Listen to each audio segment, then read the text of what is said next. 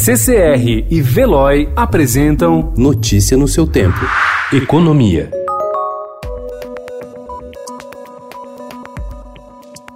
Entre os economistas é quase um consenso que o benefício de 600 reais para desempregados, autônomos e informais de baixa renda é fundamental para evitar o colapso de milhões de famílias que ficaram sem rendimento durante o isolamento social. Mas fazer o recurso chegar a quem não fazia parte de programas como Bolsa Família ou estava inscrito no Cadastro Único, instrumento do governo que identifica as famílias de baixa renda, é mais difícil do que parece.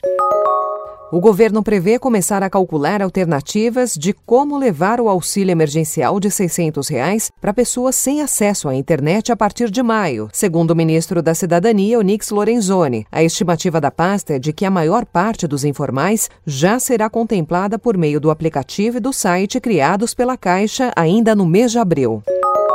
Com o avanço das medidas para o combate da Covid-19, o Tribunal de Contas da União iniciou um plano especial de acompanhamento com lupa das ações econômicas do governo Jair Bolsonaro na crise. Com a auditoria, o tribunal quer evitar que se repitam os erros da crise financeira que abalou o mundo em 2008.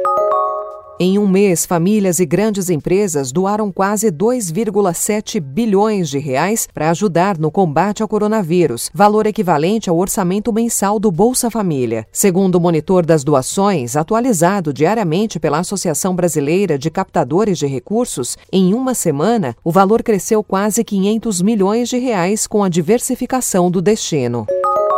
Na disputa entre países para obter insumos para enfrentar a pandemia do novo coronavírus, o Brasil foi pego com tarifas de importação elevadas e dependência do mercado externo no setor médico hospitalar. Antes de zerar o imposto de importação sobre uma série de bens a partir do dia 17 de março, o país aplicava uma tarifa média de 9,8% sobre a importação de produtos do setor, o dobro da média de 130 países incluídos na Organização Mundial do Comércio mostram dados compilados pelo Instituto Brasileiro de Economia da Fundação Getúlio Vargas.